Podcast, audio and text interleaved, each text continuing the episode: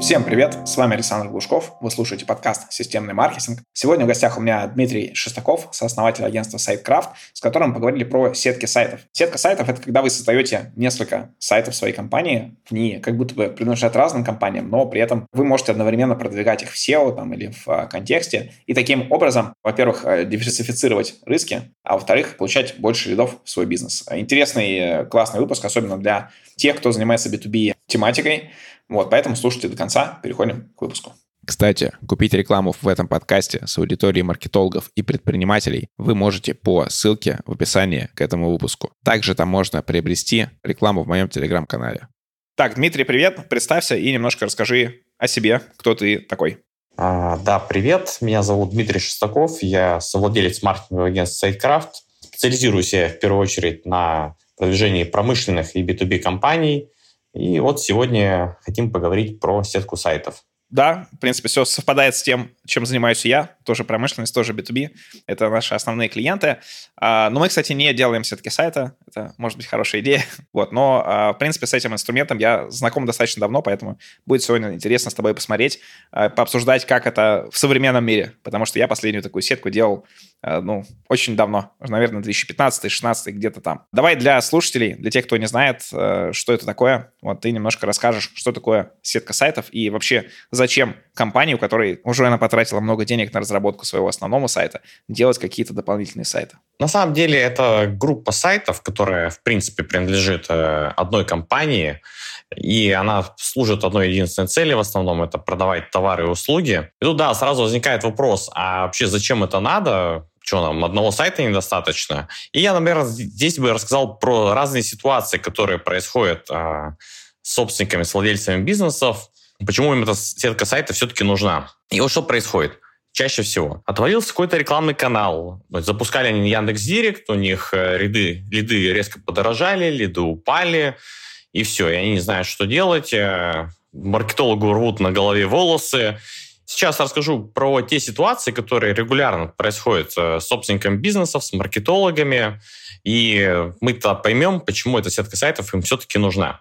Ну, первая ситуация. Сделали сайт, запустили Яндекс.Директ, и вроде бы все ехало хорошо, все было классно, но в какой-то момент э, лиды перестали приходить, стоимость лида стала заоблачной, и что делать? Э, Собственник рвет на голове волосы, пытает маркетолога каждый день, тот тоже ничего не может сделать, э, говорит, это все Яндекс, э, и все друг на друга переводят стрелки, но ВОЗ не там, а проблема есть. Первый момент. Второй момент, э, например, работаете вы с подрядчиком по маркетингу, у него все классно, все получается, и в какой-то момент у него тоже все рухнуло, там, давайте представим, что он занимался у вас SEO.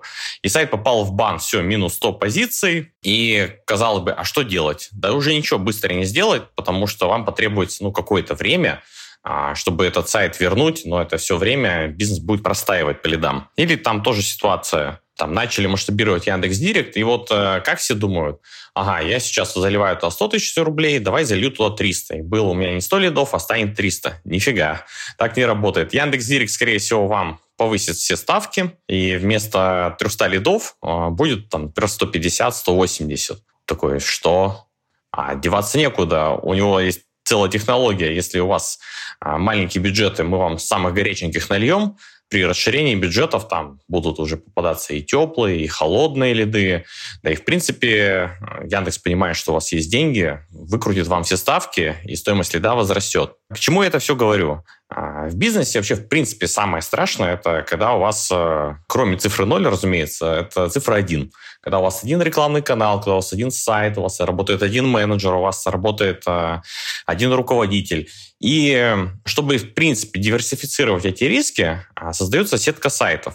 Это получается, когда у вас э, один сайт, например, ведет один подрядчик, другой другой, третий третий, и так можно, в принципе, до бесконечности. И получается, вы себя начинаете клонировать, как агент э, Смит в «Матрице», и если что-то случится с кем-то, там, где-то отвалился Яндекс.Директ, где-то SEO, то ничего с вами страшного глобально не произойдет. Ну да, уйдет, например, 20% лидов, но 80% останется. И то есть, ну, наверное, первая причина, почему это надо создавать, это для диверсификации рисков. Смотри, давай вот здесь немножко остановимся. Правильно я понимаю, что здесь мы делаем, по сути, еще один сайт. То есть мы там, как э, компания, э, там уговорили нашего собственника, либо собственник всех уговорил, там нашел бюджет, сделали сайт, тратим деньги на рекламный бюджет, там, на Яндекс.Директ, на SEO продвижение, на какие-то еще там сервисы, истории и так далее. А тут мы э, создаем еще один сайт, то есть как будто это еще одна компания. То есть проходим еще раз весь этот же путь э, с новыми там реквизитами, с новыми э, адресами, офисом, там, телефоном и так далее, и потом делаем еще такой, еще, еще, еще. Правильно ли я говорю? Или это что-то такое больше, типа, дарвейных технологий, когда мы просто создаем, автоматически генерим большое количество а, сайтов, которые такие, ну, условно, один сайт классный, а остальные такие, ну, немножко такие самые дешевые, собранные, там, дешевыми фрилансерами. А, отличный вопрос. Э, я здесь подмечу а, два типа сеток сайтов. Первое — это открытая сетка сайтов. Это она используется, когда Давайте представим, вы Альфа-банк, и у вас есть разные продукты. Понятно, у него есть там банк, банковские продукты, карты, ипотеки, услуги для бизнеса, альфа-страхование. И в таком случае вам а, не нужно никуда прятаться, вы просто под каждый свой продуктов создаете а, свои сайты, и тем самым не запутывайте пользователя на одном большом корпоративном сайте. Если ему нужно сделать какую-то карту, то он, пожалуйста, вводит в поиске а, заказать карту там с кэшбэком, например, ему выдастся этот сайт, и все будет нормально. Но что делать в ситуации, когда вы хотите продавать э, один продукт, и Яндекс, понятно, ставит вам определенные ограничения, по поиску вы дальше выйти не можете, вот в таком случае нужно делать так называемые скрытые сетки сайтов. Ну, я их сам так назвал. А в чем особенность скрытых сет, сеток сайтов? Ты все правильно сказал, что там должны быть э, разные реквизиты, как бы это должны быть разные компании. И как это все создавать? Да, лучше, наверное, сделать первый сайт один головной, на нем все протестировать, или несколько, а уже потом самое удачное решение можно просто брать фрилансеров, э, копировать. Это могут быть как лендинги, так и небольшие корпоративные сайты.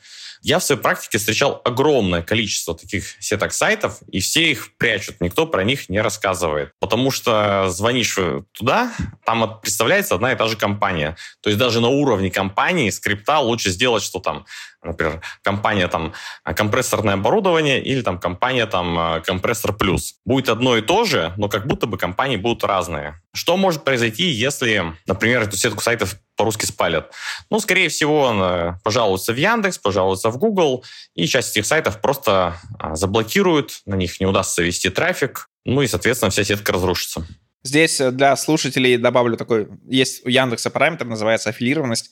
Это, короче, параметр, который показывает, насколько два сайта принадлежат одному и тому же владельцу. Если вы, например, у вас э, два сайта по одной и той же тематике, он вас старается не показывать. При этом это не всегда значит, что один сайт, например, всегда в топе, а другой нет. Это может значить, что по одному запросу один сайт, по другому другой сайт, или там при обновлении там эти сайты будут меняться.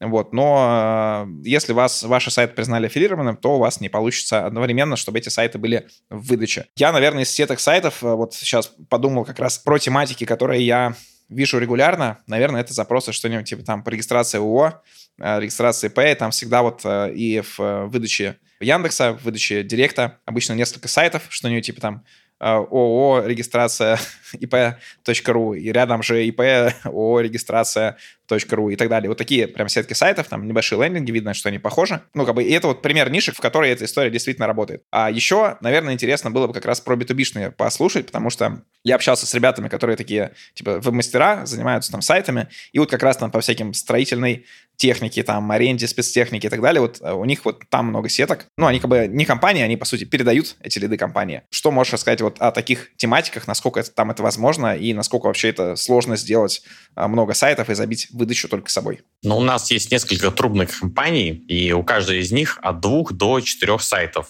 Казалось бы, немного, но этого им хватает, чтобы просто навсегда забыть про лиды в свой отдел продаж. Также у меня есть сетка сайтов для оконной компании, там три сайта. Собственник этой компании лидер в своем городе. Плюс э, я встречал сам лично сетку сайтов по компрессорному генераторному оборудованию 30 сайтов. 30. Это вот, скорее всего, вот эти ребята, типа тех, с кем я общался, вот у них подобная история тоже. Они строили ее лет 10. Я прям смотрю на эти сайты, я вспоминаю дизайн, он был там, не знаю, в 2008, где-то, может быть, в 2010 году еще популярен. Но, тем не менее, работает он в выдаче, и у него все нормально. Прикольно.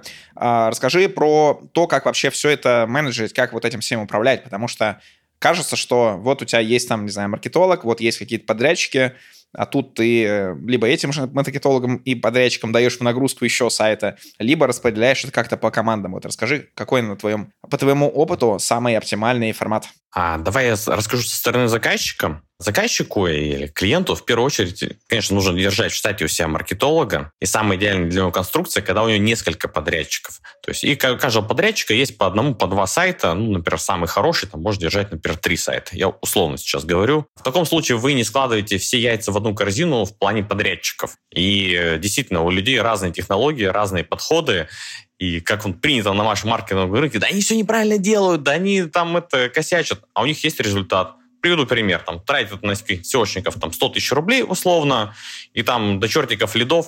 Да, там может быть где-то что-то некрасивое на этом сайте, что-то не идеально, что-то там может не работает. Но и результат же приносит. Классно. А кто-то весь такой красивый, пушистый, давайте вот мы так, так, так сделаем, а у него нет результата. Поэтому я бы обязательно диверсифицировался на уровне подрядчиков. Второе, что я бы сделал, это, если есть ресурсы, запустил бы в разработку двух подрядчиков одновременно, пускай они запустят рекламные кампании, мы поймем, что там лучше работает, соединим этот опыт вместе, уже напишем такой документ, вот у нас э, такие-то смыслы классно работают, такие-то слоганы, такая-то структура, и потом раздадим всю эту историю другим подрядчикам, ну, чтобы им меньше думать было. То есть, с одной стороны, мы их полностью не избавляем от этого, но с другой стороны, мы им подсвечиваем. Вот это, ребят, не работает, это не работает, а вот это вот классно у нас уже отработало. А, прикольно. А с точки зрения, вот, не знаю, менеджмента, как-то, как вести все эти проекты, как там отслеживать трафик, какая-то сквозная аналитика, но у тебя получается не по одному сайту, а по четырем, например. Как в этом всем не потеряться?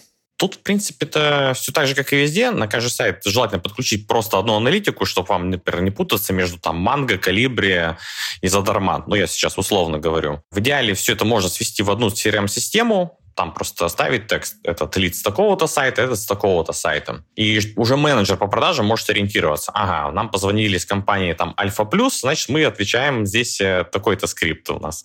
А из компании Бета Плюс у нас такой-то скрипт. Очень легко все сайты сводятся в Ройстат, поэтому здесь просто, я бы ответил так, э, единообразие сервисов что у нас э, на всех сайтах используется одна аналитика, одна CRM-система и одна сквозная аналитика. Ну, кстати, да, неплохой такой подход. А, смотри, по тематикам. Вот есть какие-то тематики, где такая абсолютно красная выдача, супер, супер мега конкурентная. А сейчас, наверное, это, во-первых, все не B2B-шные, а все товарные истории, потому что какой бы товар ты ни продавал, ты всегда конкурируешь с маркетплейсами, которых несколько, они супер трастовые, у них огромный ассортимент, они будут, ну, с большой вероятностью выше тебя. B2B, наверное, попроще, но э, классно, если бы ты привел примеры э, каких-то материалов, ну, каких-то вот э, ниш, в которых точно работает создание э, сеток, и каких-то, где, ну, это нецелесообразно делать просто потому, что вы там и одним сайтом вряд ли там пробьетесь с высоким бюджетом. Слушай, классный вопрос. А, давай я даже сейчас перечислю. А, давайте представим, что вы оптовая торговая компания. Если вы просто ищете себе оптовиков, то вам будет достаточно там двух-трех сайтов. То есть здесь нужна ну прям небольшая сетка, и в принципе этого будет достаточно. Если же вы продаете, например, какие-нибудь строительные материалы, или вы продаете там спецтехнику, либо металлы, там, трубопроводную арматуру, всякое оборудование. Если вы логистическая компания, там, маслами торгуете. То есть практически для всего эта история подходит. Я бы, наверное, знаешь, сказал, для чего эта история точно не подходит. Это не подходит история для какого-то крупного бренда, который все уже знают, и тогда уже нет смысла продвигать какие-то остальные бренды. Но там уже действуют другие технологии. Технологии продвижения бренда, я бы так сказал. А, согласен. Кстати, еще одну сферу вспомнил. Это как-то я вызвал эвакуатор в Носковье. И я в две компании, ну, чтобы кто, кто условно быстрее там ответит, оставил заявки и с обоих позвонил один-один и тот же человек. Все заявки, как я понял, вообще со всей выдачи, там все попадали в одну компанию. Кстати, на этом э, строят же бизнес э, многие SEOшники, вот те же мастера, они либо создают такие сетки сайтов, либо сдают их в аренду. То есть, кстати, интересный вариант. То есть, что лучше строить самому, либо взять вот такой сайт в аренду, который уже готовый, уже приносит трафик, уже приносит какие-то заявки. Вообще классный вопрос. Э, я сам нахожусь в таком же кейсе. У меня есть оконная компания. Мы им ведем два сайта. И, сколько я знаю, он еще два сайта берет в аренду. И после этого, разумеется, проблем никаких следами он не имеет. А я бы тоже также рекомендовал, чтобы у вас были свои собственные сайты обязательно, потому что мало ли что там случится. У них что-нибудь там сломается, навернется. А у вас всегда есть свои. Но и в то же время никто вам не мешает э, брать в аренду потому что это экономит ресурсы компании, потому что у них уже есть все шаблоны, у них уже есть все заготовки рекламных кампаний, все заготовки под SEO-трафик. Им просто там надо поменять э, ваш телефон, имя компании, и опа, пойдут лиды. Поэтому я здесь предпочел бы гибридный формат. А что по поводу технических моментов? То есть нужно ли, например, делать разные CMS для этих сайтов? То есть одну на WordPress, одну на Bittrex, одну еще на чем-то. Вот. Или нормально все, по сути, собирать там на том же WordPress, просто с разными шаблонами и разными там, структурой немножко сайта различающиеся. Ну, CMS — это не самая критичная история, потому что мы даже поддомены создаем, и они прекрасно продвигаются, хотя там поменяно только телефоны, e-mail-адреса, да, да и просто адреса. Так что, в принципе, на одной CMS это можно делать. Это вопрос не критичный. Гораздо более критичный вопрос — это с названием компании, э, с контактными данными, с реквизитами и с тем, как отвечают менеджеры. Ну, лично я не сталкивался с тем, что если сайты сделаны на одной CMS, если они плюс-минус разные, то и они отправляются в бан. Но у меня такие живут, во всяком случае. А что делать с проверками? Потому что я не знаю, насколько это правда или нет, но вот тоже от ребят, которые этим занимаются, слышал, что если ты ставишь там какие-нибудь офисы, которых у тебя на самом деле нет, а, или там, ну, где нет твоей компании, то через какое-то время, может быть, это быстро будет через месяц, может, это через несколько лет, но туда придет э, там асессор Яндекса, или это не асессор, не знаю, просто короче, сотрудник Яндекса проверит, есть эта компания или нет, увидит, что нет, и ты тогда уже попадешь, ну, в бан или там пессимизирует твой сайт. Ты будешь смеяться, но мы просто выпустили таблички с названием компании и с адресом. Просто ее прибили, сфотографировали, и этого хватило. Даже вот, вот так исхитрялись. Но сейчас, да, стало все сложнее. Если успел там до примерно 2021 года залететь, то ты залетел. Потом все стало сильно сложнее. Я думаю, что способ можно найти какой-то, но вот последнее, что мы делали, это таблички были.